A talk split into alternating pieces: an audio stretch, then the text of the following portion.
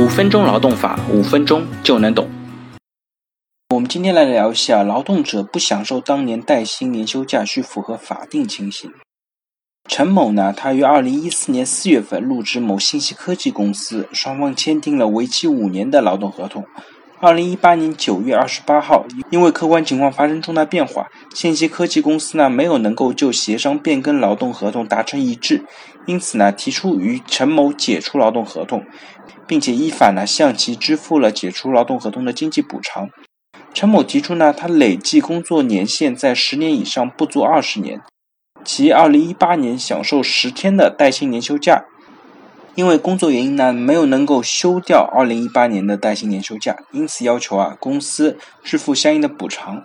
信息科技公司认为呢，陈某因为自己的原因没有提出二零一八年的年休假，并且呢在二零一七年初休完了当年的十天带薪年休假之后，长期休病假，因此呢不同意支付该补偿。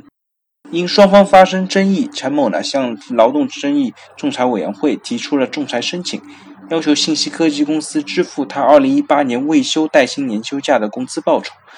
仲裁委员会审理之后认为呢，陈某在2017年初休完了当年的十天带薪年休假，随后呢休了两个月的病假。根据相关规定呢，他依然有权享受2018年的带薪年休假，因此呢，裁决支持了陈某的仲裁请求。那么回到这个案件当中啊。那我们来看一下，符合什么样的法定情形，劳动者呢才不能够享受当年的带薪年休假？职工带薪年休假条例的第四条规定啊，职工有下列情形之一的不享受当年的带薪年休假：第一呢，是员工依法享受寒假、暑假其休假天数多于年休假天数的；第二呢，是员工请事假累计二十天及以上的，且单位按照规定不扣工资的。第三呢是累计工作满一年不满十年的职工，请病假累计两个月以上的；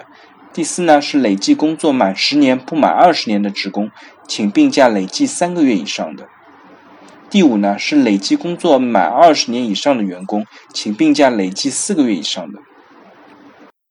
同时呢，职工带薪年休假实施办法第八条也规定，职工已经享受了当年的年休假，年度当中又出现条例当中第二三四五项规定之一的，不享受下一年度的带薪年休假。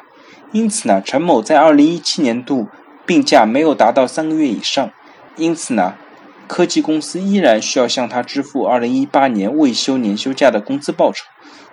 此外呢，根据企业职工带薪年休假实施办法第十条的规定，劳动者如果因为本人原因且书面提出不休年休假的，用人单位呢只需要支付其正常工作期间的工资收入就可以，不需要额外支付其他的补偿。好了，大家如果对我今天的话题有任何的问题或者建议呢，非常欢迎在我的音频下方留言，也非常欢迎将我的音频转发给有需要的朋友，也许真的可以帮助到他。那我们下一期再见。